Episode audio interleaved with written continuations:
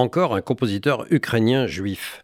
Il s'agit de Lazar Saminsky, né près d'Odessa en 1882 au sein d'une famille de commerçants. C'est d'ailleurs au conservatoire d'Odessa qu'il a étudié la musique avant de continuer à Moscou, puis à Saint-Pétersbourg, où il a notamment eu Rimsky-Korsakov comme professeur.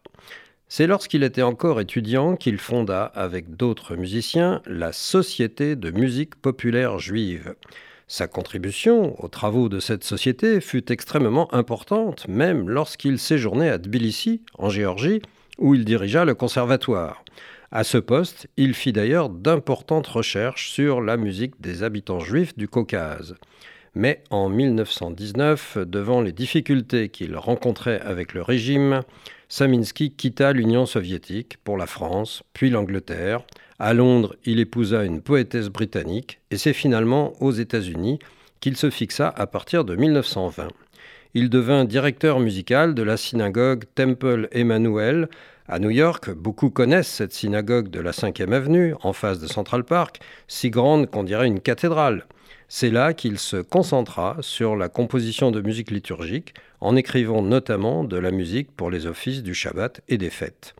En dehors de cette musique liturgique, Saminsky écrivit des œuvres chorales, des pièces pour piano et des suites racidiques dont nous entendons un extrait tiré du très beau CD Mélodie hébraïque de l'Institut européen des musiques juives.